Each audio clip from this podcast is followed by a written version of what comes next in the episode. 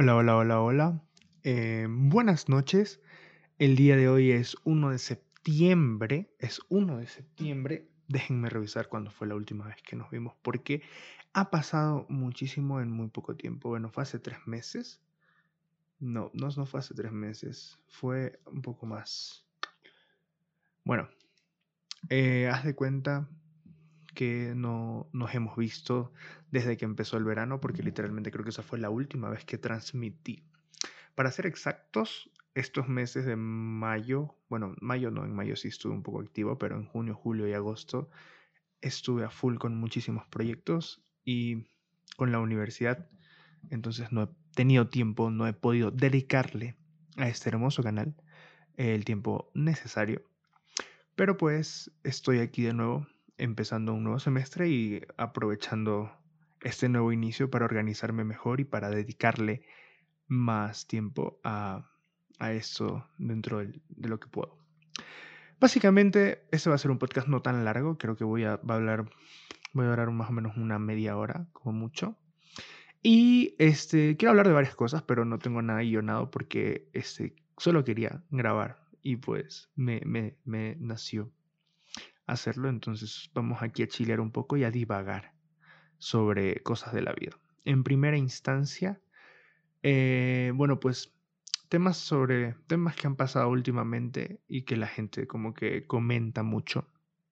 Está todo este tema de Marvel y del, de la nueva peli de Spider-Man. Me parece súper interesante que este, bueno, no, o sea, no es que sea interesante porque es algo raro, es normal que pase este tipo de cosas en internet, la gente se emociona muchísimo, pero este, siento que esta peli, o sea, siento que esta peli tiene muchísimas cosas a favor y muchísimas cosas en contra. Tiene a favor el hecho de que hay una comunidad de fans súper grande que está dispuesta a respaldar de forma muy fuerte este proyecto, pero tiene en contra expectativas muy altas que yo personalmente no sé si la película vaya a lograr cumplir. Yo al menos no me estoy haciendo muchas expectativas, no he visto, eh, o sea, sí vi el tráiler, obviamente, lo tuve que ver porque me llegó por todos lados, o sea, eso estaba en todos lados, abrías Facebook y estaba ahí, abrías Instagram, estaba ahí, abrías Twitter y eso que yo casi no uso Twitter y estaba en Twitter en todos lados. De hecho, ese fue trending topic creo que una semana entera el tema. Abrías WhatsApp y todo el mundo lo había subido a sus estados de WhatsApp y todo el mundo subía memes de Hello Peter en sus estados de WhatsApp y yo terminé sumiendo, sumiéndome. Eh, uniéndome a, todo este tema del, del, hype por esta cosa, eh, subiendo una foto diciendo Hello Peter en mi Instagram, así que me pueden seguir en Instagram. No olviden que me pueden seguir en Instagram. Y pues eso. ¿Qué tiene a favor la peli? Bueno, lo que les dije.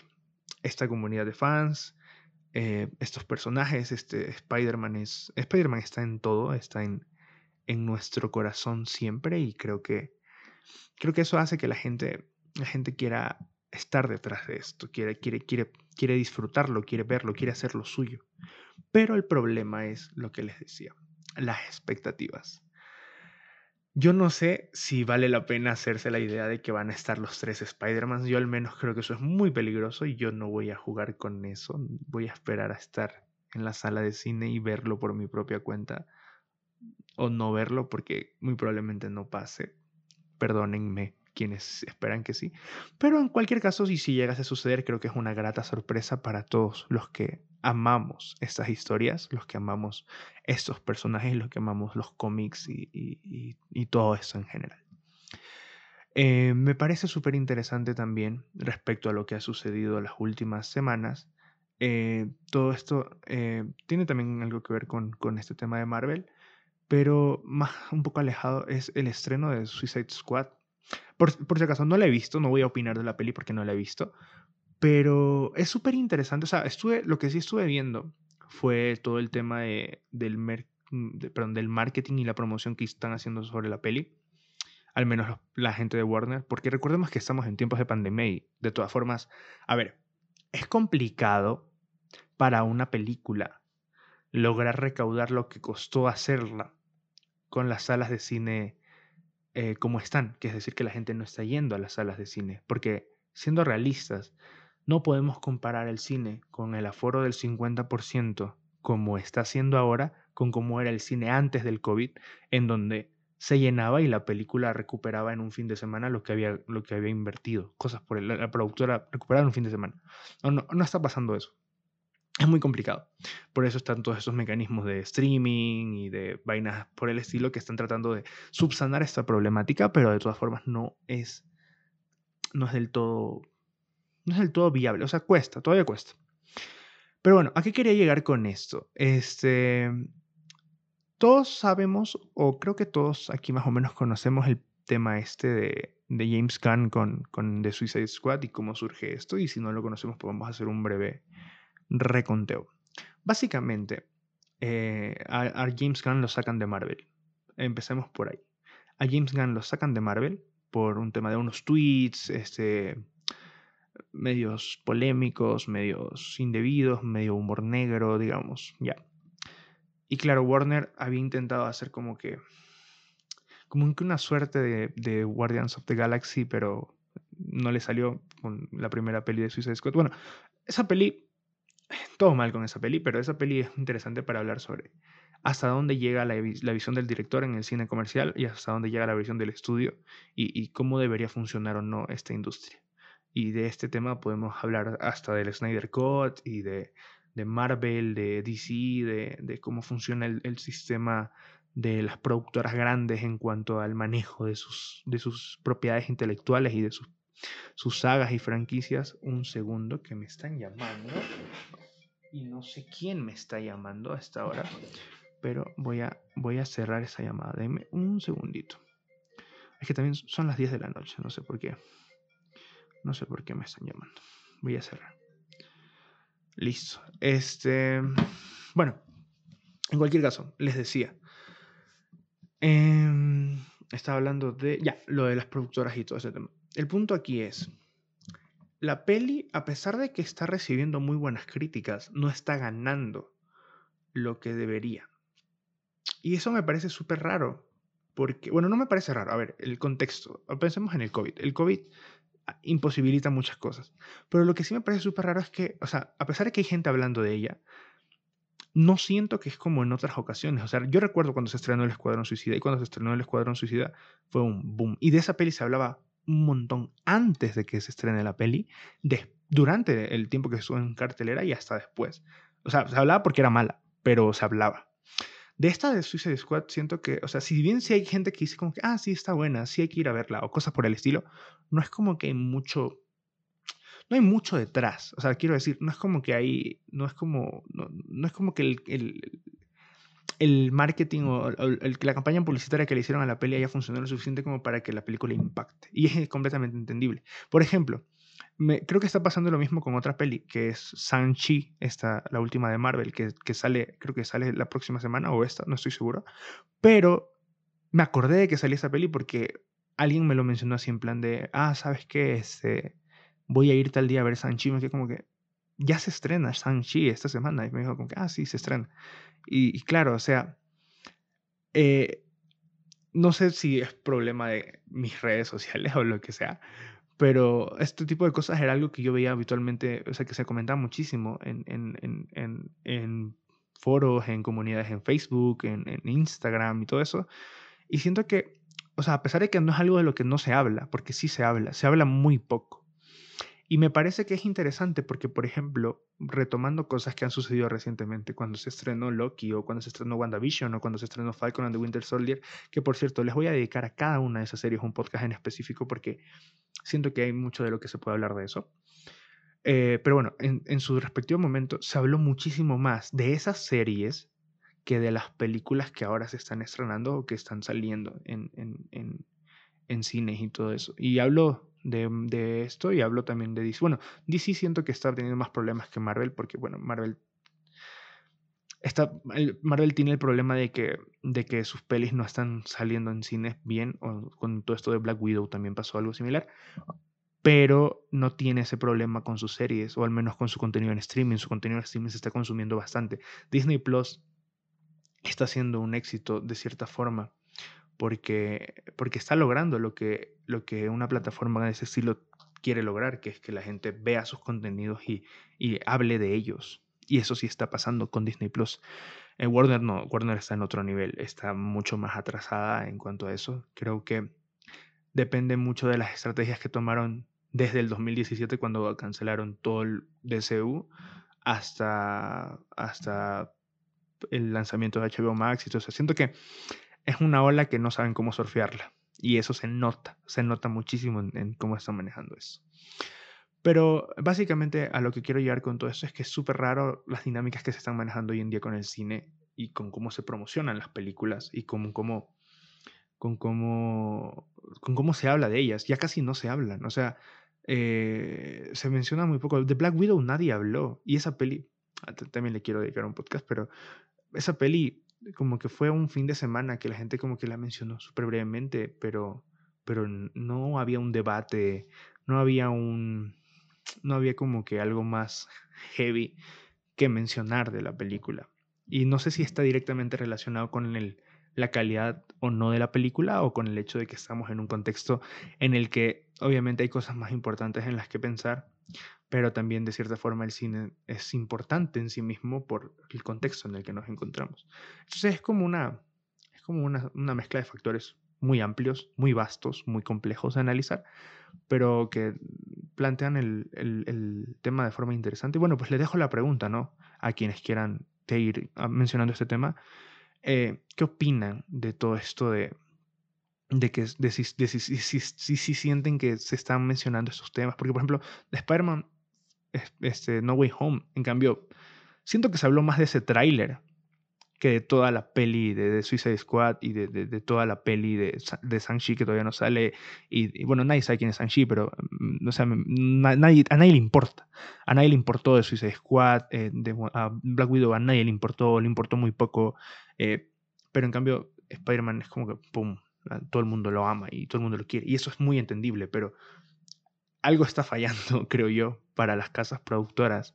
Eh, si, si o sea, obviamente siempre va a haber un producto en el año que sea como que el más importante y el que más la gente espere, pero que el resto de productos no, lleguen ni siquiera a, aguantar así como una semana de, conversación, es como rarazo, sea, me parece muy, muy extraño. Antes, antes, según yo, antes hablaba más.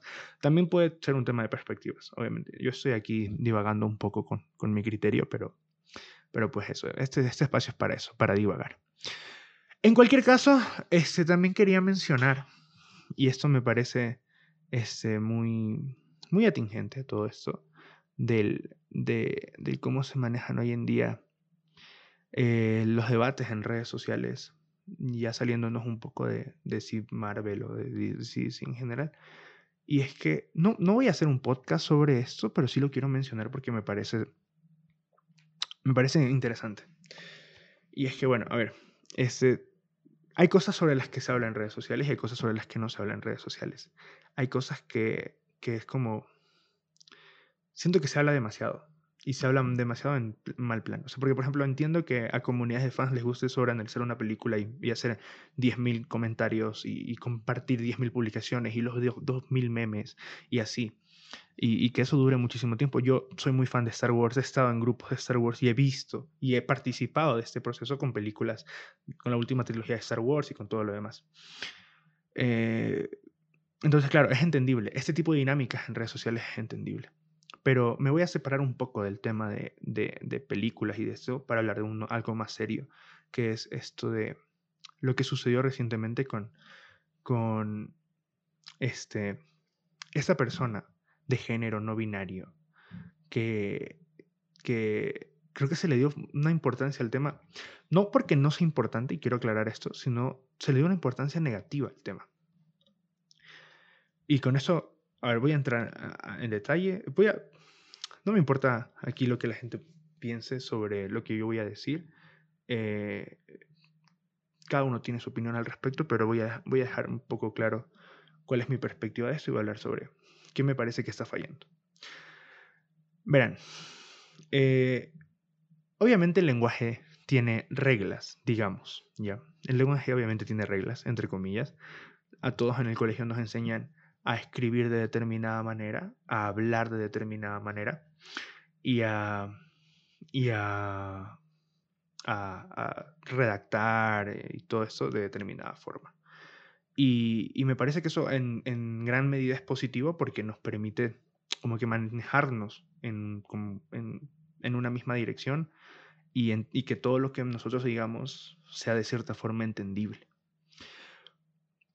Eh, pero creo que a todo este proceso de aprendizaje, a todo este tema de, de, lo que, de lo que podemos hablar y lo que podemos escribir y todo eso, se le atribuyen también muchísimas dinámicas sociales y culturales que no necesariamente obedecen reglas. Quiero decir, a ver, nadie puede ser un purista del lenguaje y luego hablar spanglish, por ejemplo. Yo no puedo decir, este, tu comentario me parece bait o tú estás hablando bullshit o cosas por el estilo. Y la gente lo usa, la gente usa spanglish en muchísimas cosas, la gente adapta palabras de otros idiomas al español, la gente conjuga verbos de formas rarísimas. Eh, y no estoy diciendo que nada de esto esté mal, me parece que es perfecto, son modificaciones. El lenguaje tiene que ser económico, tiene que ser fácil de usar, tiene que ser maleable para que tú lo puedas manejar de la forma que tú quieras, con las intenciones que tú quieras, en el momento que tú quieras.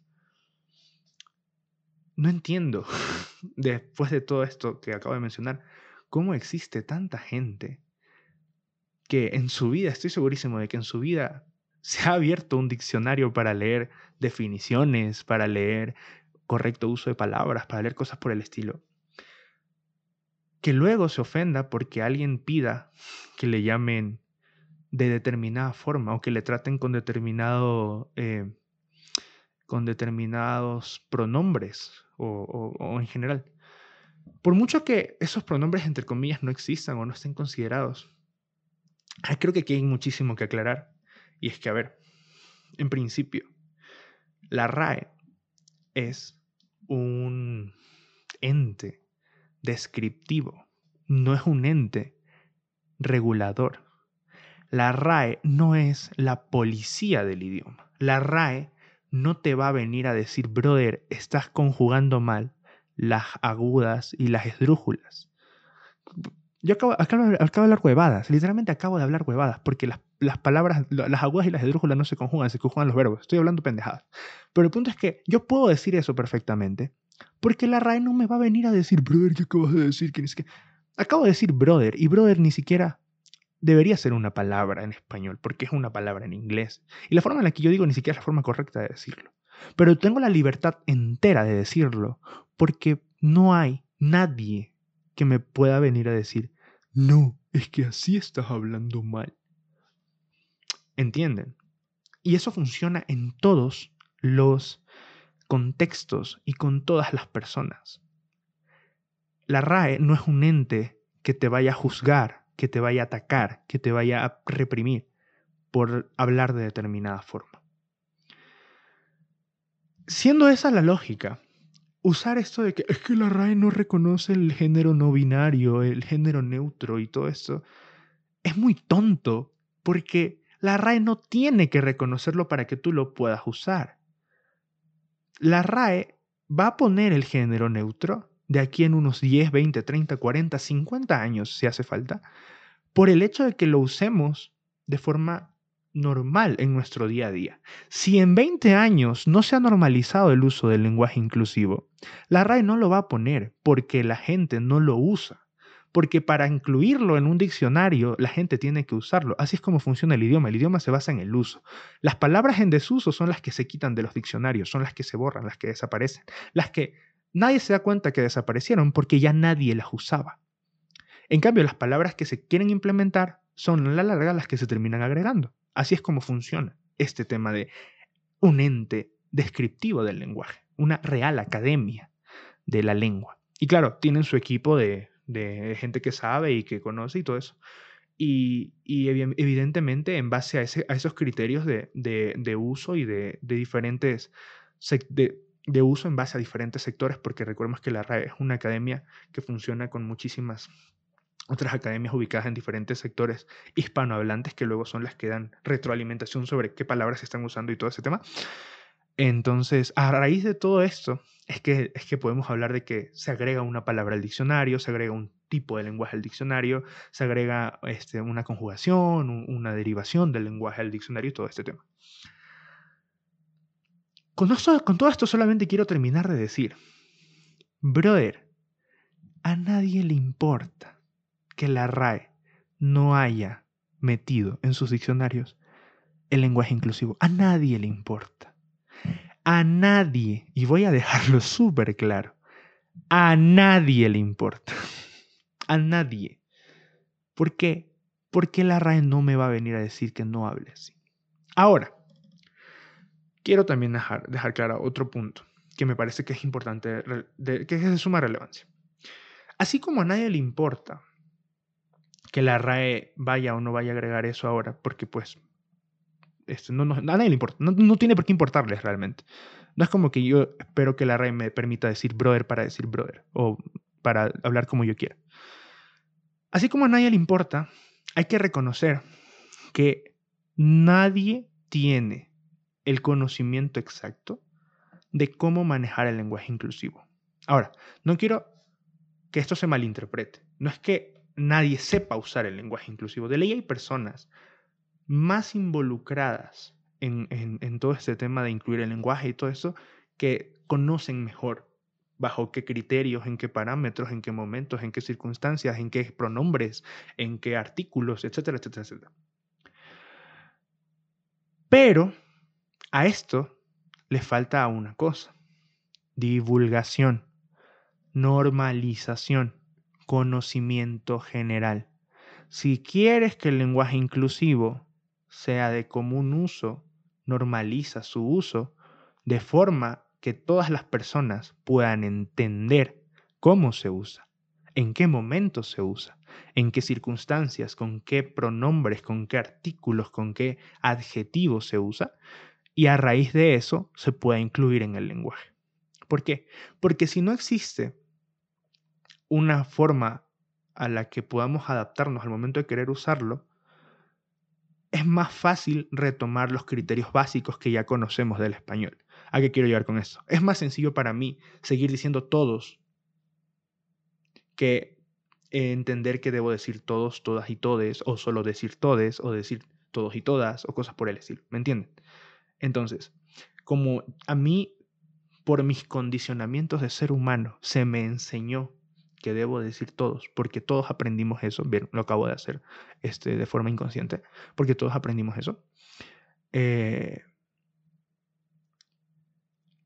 para cambiar eso necesito entender en qué circunstancias debo, debo, debo, debo, generar el cambio. Ahora, yo personalmente nunca he tenido ningún problema respecto al tema del lenguaje inclusivo, yo lo uso eh, de forma, no digo común, porque no siempre estoy en contextos en los que creo necesario usar el lenguaje inclusivo, al menos en términos de terminar palabras con la E o cosas por el estilo. Pero conozco personas que sí, que están acostumbradas al lenguaje que ya, que ya conocen de fábrica, de tal forma que se les hace difícil generar estos cambios, al menos de forma natural. Y es entendible. Y creo que ese es el punto clave para entender qué es lo que está pasando. Creo que si una persona me pide que la trate con determinados pronombres, yo tengo, por respeto, tengo que tratarla con determinados pronombres. Pero también creo que hay que ser un poco, un poco flexibles en cuanto a que yo de fábrica no sé, no sé emplear ese tipo de lenguaje. Entonces, eh, y no, no hablo por mí, hablo por, por, por la gran mayoría de la población que no está acostumbrada a usar el lenguaje inclusivo. ¿Por qué? porque hay que ser realistas y ser conscientes. No todo el mundo está acostumbrado a usar el lenguaje inclusivo.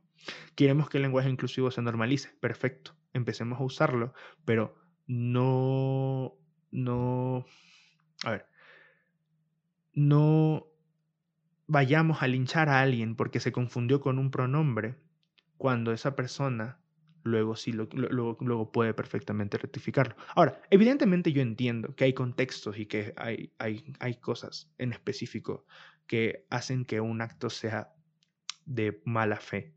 Cuando yo, por ejemplo, si alguien me dice que quiere que, que use determinados pronombres con esta persona y yo no los uso porque voy a salir a hablar de que, ay, la RAE o, tantas estupideces que se dicen.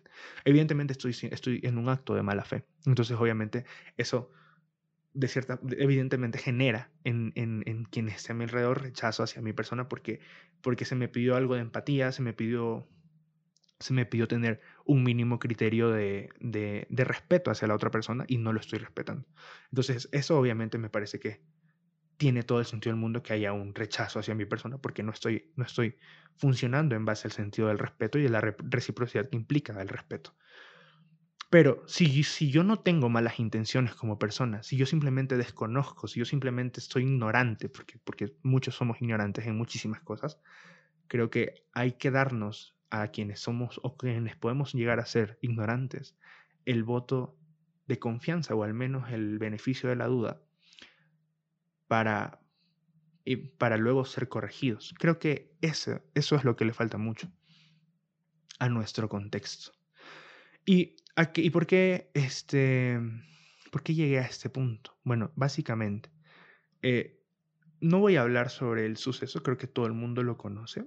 Y si no lo conocen, bueno, pues les dejo, les dejo el dato. Recientemente sucedió, aconteció, que eh, en una reunión, en, una clase, alguien se refirió a una persona no binaria con pronombres femeninos y esta persona evidentemente se sintió ofendida. Eh, se supone que hay más contexto respecto a esto, este, se supone que era una discusión que estaban teniendo en la clase, no estoy seguro, no voy a entrar en detalles. Esto creo que sucedió en México, pero bueno, en cualquier caso, al raíz de todo esto, la persona se enojó y solicitó de forma eh, enfática que sea tratada de la forma en la que quiere ser tratada. Me parece que el reclamo de la persona es muy importante, me parece que es necesario eh, entender que para muchas personas este tema es de relevancia, de la misma forma que es necesario entender que cosas como que respeten tu religión es relevante, de la misma forma que es necesario entender que respeten este, tu orientación sexual es relevante, que respeten tu, tu tus gustos, que respeten eh, tu posición política, que respeten lo que sea que tengan que respetar a tu persona, porque al final tu persona es tu persona. Entonces, el respeto es, aplica a todos los contextos que rodean a tu persona. Pero claro, esto trajo a su vez varias discusiones en redes sociales. Trajo la discusión de que el lenguaje es, inmovible, es, es, perfecto y nadie lo tiene que tocar, que me parece una estupidez muy grande, una falacia muy grande respecto a qué es realmente el lenguaje y a cómo funciona el lenguaje. Si se ponen a analizar solamente un poco de el origen de las palabras, van a ver que mm, si, el, si el lenguaje fuera inmovible, seguiríamos hablando como hace mil años, pero nadie habla como hace mil años. Entonces, no, el lenguaje no es inmovible o inmariable, el lenguaje es perfectamente maleable, perfectamente modificable. Pero también surgió este tema de que cómo se supone que quienes no cachan el tema del, lenguaje inclusivo deberían actuar ante ese tipo de circunstancias. Porque si bien es cierto, hay un lado de la historia que me parece que es el lado más negativo, que es quienes rechazan el uso del lenguaje inclusivo, también hay un lado de la historia que, es que simplemente son personas que pueden cometer errores en cuanto a su uso. Entonces, con esto solamente quiero hacer un pequeño llamado a las personas de la comunidad LGTB, que son quienes más este, están, están del lado del uso del lenguaje inclusivo y quienes están promoviendo todo esto. Estoy completamente de acuerdo con ustedes, estoy completamente de acuerdo con aquello que, buscan, que es que se respete su identidad, tanto, en tanto y en cuanto este, se respetan sus pronombres y todo, todo lo relacionado a ustedes. Pero también quiero que, que, quiero dejar en claro que este cambio en nuestra sociedad no es un cambio que va a surgir de la noche a la mañana. Es un cambio que debería ser mucho más fácil de, al que debamos adaptarnos, pero no es un cambio que sucederá de esa forma, es un cambio que, que cuesta. Y cuesta porque todos crecimos condicionados para hablar de una forma en específico y expresarnos de una forma en específico. Ahora, eso no significa que no podamos cambiarlo, evidentemente. Todos podemos cambiarlo. Lo que, estoy diciendo con esto es que para que se dé ese cambio hay que tener cierta tolerancia, hay que tener cierto, cierta apertura sobre todo basándonos en lo de las buenas intenciones. O sea, ya les digo, yo al menos no discutiría con alguien que, que me saca un diccionario y se pone a gritarme que, que el lenguaje inclusivo no existe porque esa persona no tiene un sentido de una buena intención, no tiene, no tiene nada que pueda aportar positivo a esta discusión.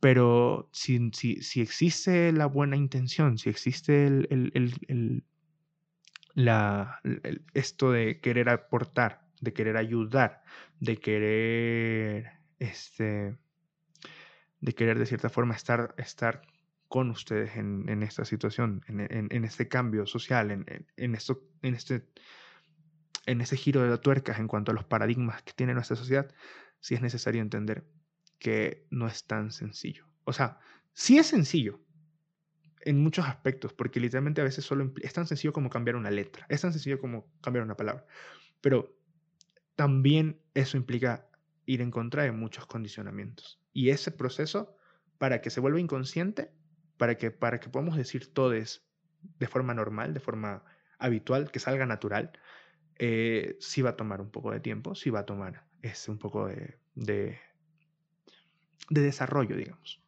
Eh, a nivel social, a nivel cultural, a nivel interno de los individuos, eh, a nivel de que más personas entiendan la relevancia de todo esto. Y por eso creo necesario, creo justo y creo, creo válido que se, se, invite al diálogo. El diálogo es la mejor forma. El diálogo es decirle a alguien, mira, yo no sé hablar lenguaje inclusivo, yo no sé eh, bajo qué criterios debo este, emplear determinadas palabras. Solamente te pido que me instruyas. Punto. Es tan sencillo como eso.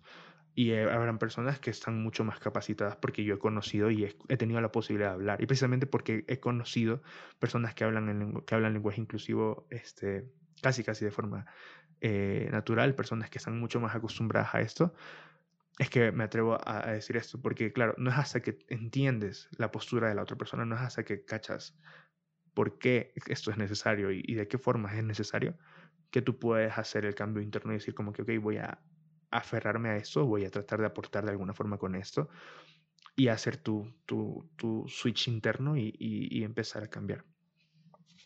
Pero es básicamente eso, es básicamente eso, es, es un proceso. Entonces, entonces, ya saben, quienes, quienes vayan a discutir en los comentarios de este podcast, no sé, nadie ve mis podcasts, pero quienes vayan a discutir los comentarios de este podcast sobre lenguaje inclusivo o lo que sea, quiero que sepan que me importa un carajo. El, el, argumento de, de, de, la RAE no lo reconoce, el argumento de... Eso no es un argumento, ni siquiera es un argumento, no tiene lógica.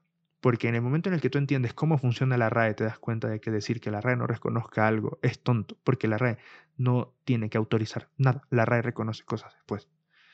Y, vuelvo y repito, me parece que es necesario, tanto por personas que no usan el lenguaje inclusivo como por personas que sí lo usan, que están ambas, ambos grupos en, en la armonía de querer mejorar la condición, que se genere el diálogo.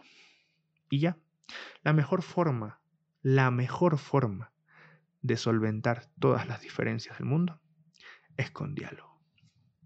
Ahora, antes de terminar el podcast, el podcast quiero hacer un link sobre, sobre este tema con lo que les mencioné antes de lo que se menciona y lo que no se habla en redes sociales. Eh, me sorprendía muchísimo que se hable mucho de estas, de, que no se hable nada de esas pelis y todo este tema, pero de esto del, del lenguaje inclusivo sí se habló full. Pero, ahora, aquí alguien me puede decir como, o sea, te preocupa más que hablen de una peli que, que, que de un problema social. No, no, no es eso. El problema es que lo del lenguaje inclusivo se estaba hablando, pero se mantenía en la típica conversación de la raya aprueba y o no aprueba. Y es como, bro, no, o sea, no, ese argumento ya no sirve. Ese argumento no funciona. Ese argumento es tonto. Ese argumento está muy atrasado. ¿Por qué siguen discutiendo eso? Y eso va para todo el mundo. No les des, no le den apertura a la gente. Porque en el momento en el que alguien te argumenta que la RAE no, no funciona y luego tú le refutas, pero esa persona no va a cambiar su postura. Esa persona no va a hacer nada en su mente por cambiar su postura porque esa persona está bajo un sesgo de confirmación muy fuerte, creyendo que lo que dice es la verdad absoluta del universo y que la RAE es como ah, Dios, ya. Entonces, no, eso no va a funcionar. Pero esto era lo que más se hablaba. Eso es lo que más se habla. O sea, es como que, a ver, en, dos semanas, las dos últimas semanas, que puta, salió lo de Afganistán y el problema de los talibanes, se estrenaron full pelis. Eh, está como que en el mundo están pasando muchas cosas. Están pasando un chingo de cosas de las que podemos hablar. Estamos, estamos, podemos hablar del el robot que, que, lanzó Elon Musk, creo que fue la semana pasada, este, que también vi una publicación, pero una publicación, ese tema ni se tocó, que, que, lanzaron un, un, robot, este, estos manes de Tesla, no sé si era Tesla o alguna de las miles de empresas que tiene ese man, ese que supone que es como el, el, el futuro de la robótica, una vaina así. Podemos hablar de eso, podemos hablar de situaciones políticas, sociopolíticas como lo de Afganistán, que de eso también es un tema que se tocó en, en, en algunos contextos y de lo que sí siento que sí se habló. Pero luego me acuerdo que fueron como cuatro días seguidos en los que lo único que veía en redes sociales, lo único que veía en, mis, en mi feed de Instagram y de Facebook, era gente puteándose por si la RAE debía o no reconocer una fucking palabra que termina en E. Es como, el mundo se, se va a la mierda. Porque el mundo se va a la mierda en muchos aspectos. Hay un virus afuera jodiéndonos y a pesar de que estemos vacunados y de que de alguna forma retomamos a la presencialidad y, estamos como que en, en ese en ese, en este, raro limbo entre virtual y presencial en algunos aspectos y cosas por el estilo. El, mundo está en la mierda, o sea, estamos jodidos como sociedad, estamos jodidos como personas. Y, la gente dándole importancia, así un grupito, así un grupito de intelectualoides,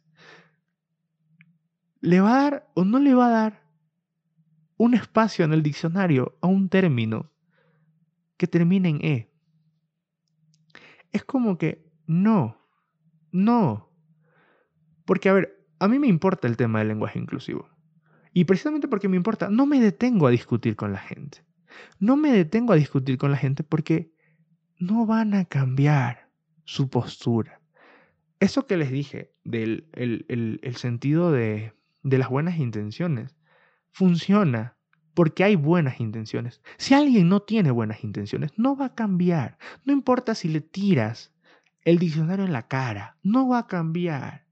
No va a cachar, no va a entender porque no quiere. No lo va a hacer. No perdamos tiempo. El COVID nos enseñó como sociedad que el mundo se va a la mierda de la noche a la mañana y hay crisis jodidas, muy graves, muy fuertes, de la noche a la mañana. Un día estamos, al otro no. Un día todo está bien, al día siguiente te quedas encerrado en tu casa.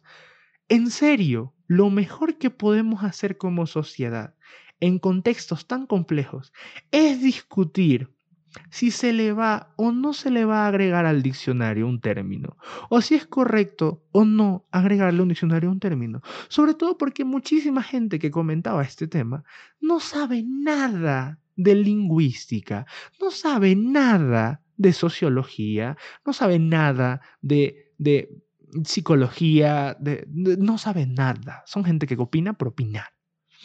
¿Ok? Yo soy un ignorante más en este proceso. Pero no estoy discutiendo con nadie, solamente estoy dando mi opinión. Y precisamente por eso les digo, en los comentarios se pueden matar si quieren. Mátense en los comentarios. Pero es su problema. Matarse en los comentarios, matarse en las redes sociales, no soluciona un problema social. Soluciona un problema social actuar, dialogar, generar acciones, generar mecanismos de cohesión social, conversar, este tipo de cosas. Eh, entender, ponernos en la perspectiva del otro, ok, tú estás acostumbrado a usar determinado tipo de lenguaje, yo no me siento cómodo con determinado tipo de lenguaje, te voy a corregir y espero no te moleste que yo te corrija. Pero ahí va por ambas partes. Yo, en cambio, en, en el otro lado, ¿sabes qué? Mira, bro, este, disculpa que mi forma de usar el lenguaje te moleste, te incomode, eh, si hay algo que me puedas corregir, corrígeme. Es dar y dar. Yo no pierdo nada por cambiarle la E a un término. La otra persona se va a sentir muy bien. Es tan sencillo como eso. Eh, no, es, no, es, algo que me surja naturalmente, ya les digo, o sea, estoy medianamente acostumbrado a usar el lenguaje inclusivo, no tan acostumbrado a, usarlo, pero estoy en este proceso de aprender y todos estamos en este proceso de aprender. Entonces va por ambas partes, como que cachar que que a veces uno se le puede salir un todo, se le puede salir un, un, un, se le puede escapar inconscientemente un término que no era el correcto, pero no es por una mala intención. Eso es. Y la otra persona, bueno, pues, este, cachar que, a ver, se me puede salir, pero no es como que tengo que hacerlo habitual porque no tengo las intenciones de ofender. Quiero, quiero llevarme bien, quiero estar tranquilo. Entonces, voy a esforzarme para que se entienda que estamos bien. Eso. Ya. Pero es, esto se ve en el día a día. En los comentarios de Facebook, lo único que vas a ver es gente con sesgo de confirmación dándose putazos.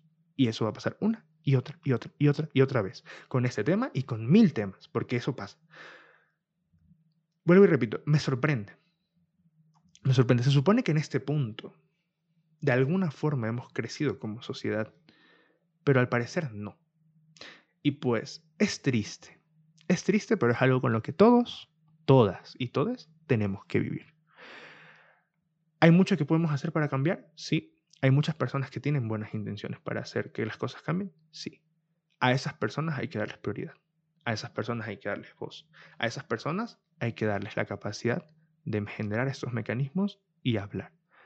Pero no perdamos el tiempo haciéndole caso a pendejitos que ni siquiera se hacen, ni siquiera hacen el esfuerzo de entender realmente cómo funciona una problemática para enfrentarla o para hacerle cara, o para argumentar en contra. Porque hasta para argumentar en contra de algo hay que conocer aquello sobre lo que se está argumentando en contra para poder argumentar bien. ¿Quieres argumentar en contra del lenguaje inclusivo? Busca un argumento que sea válido. Yo hasta ahora no he encontrado ninguno. Casi todos los argumentos que encuentro son a favor. No he encontrado un solo argumento en contra, porque me parece que realmente no hay forma de oponerse. ¿De qué forma te opones al lenguaje inclusivo? Que no estás acostumbrado, ya, está bien, no estás acostumbrado, pero te puedes acostumbrar a la larga. ¿Es un proceso? Sí, es un proceso, pero te puedes acostumbrar, es algo a lo que puedes. Puedes enfrentarte y hacer el switch, el chichi, y, vas, y lo haces. Todos lo hacemos. Paciencia, tiempo, diálogo, eh, lo que sea, pero se puede. No, simplemente no quieres. Bueno, pues simplemente no quieres, entonces vas a vivir pidiendo disculpas, porque la gente se va a enojar y te va a decir, brother, así no me gusta que me traten. Bien, entonces, mira tú cómo, cómo te enfrentas al problema. Este, pero eso de que de elaborar que la RAE y que mi casa y no, no perdamos el tiempo con gente que obviamente no va a cambiar su postura. No hagamos eso. Y pues bueno, esto era básicamente sobre lo que quería hablar. Empezó siendo un poco burdo el podcast, mencionando esto de Marvel y que ya nadie habla de ese tema, o, o, de que se habla muy poco de las pelis y todo lo demás y luego retomando el, tema. Pero es que me parece súper random. Me parece súper random. O sea, ya les digo, hay muchas cosas sucediendo. Hay mucho sobre lo que se puede opinar a favor, en contra. Películas, este, sucesos reales. Este, porque ya no es todo cine, no es todo problemáticas sociales, pero nuestra vida es ambas cosas. Nuestra vida es todo realmente. Nuestra vida es lo que nos entretiene y lo que nos, lo que nos preocupa. Pero me preocupa muchísimo.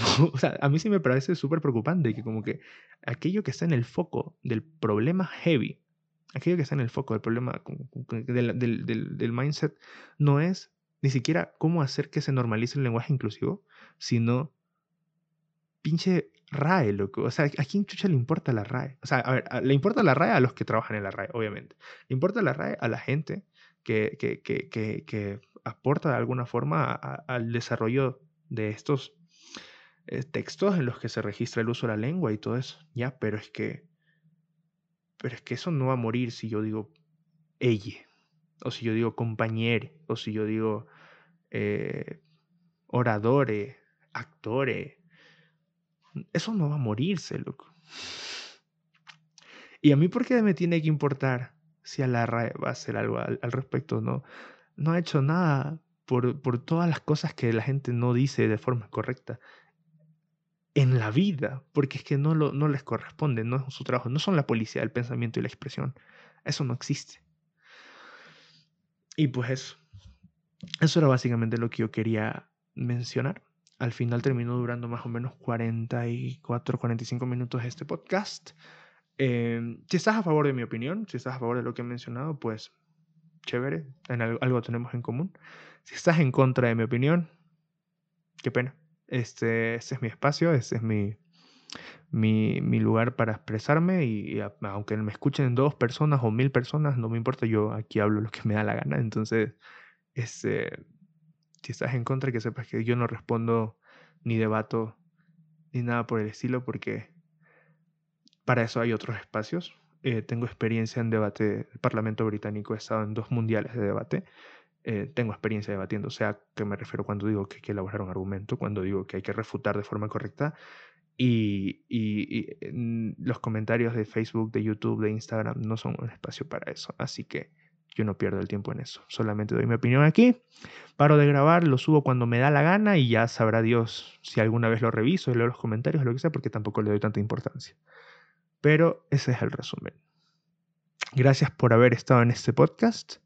Gracias por, por acolitar, escuchar. Si llegaron hasta este punto, les quiero mucho, les doy un abrazo y nos vemos de ver en una semana si es que no, si es que no se me muere mi agenda y, no me muero yo como persona, porque también eh, entienden que hay cosas que hacer, responsabilidades, todo, todo lo demás. Y, y bueno, pues si, si no, si, si hay chance, nos vemos en una semana. Eh, que tengan una linda noche, una linda tarde, la hora que estén escuchando esto. Yo estoy grabando en la noche, son como las 11 de la noche, pero, pero, pero que a la hora que estés escuchando esto te haya ido bien, que tengas un hermoso día y nos vemos en, en unos días, supongo. Y pues, chao.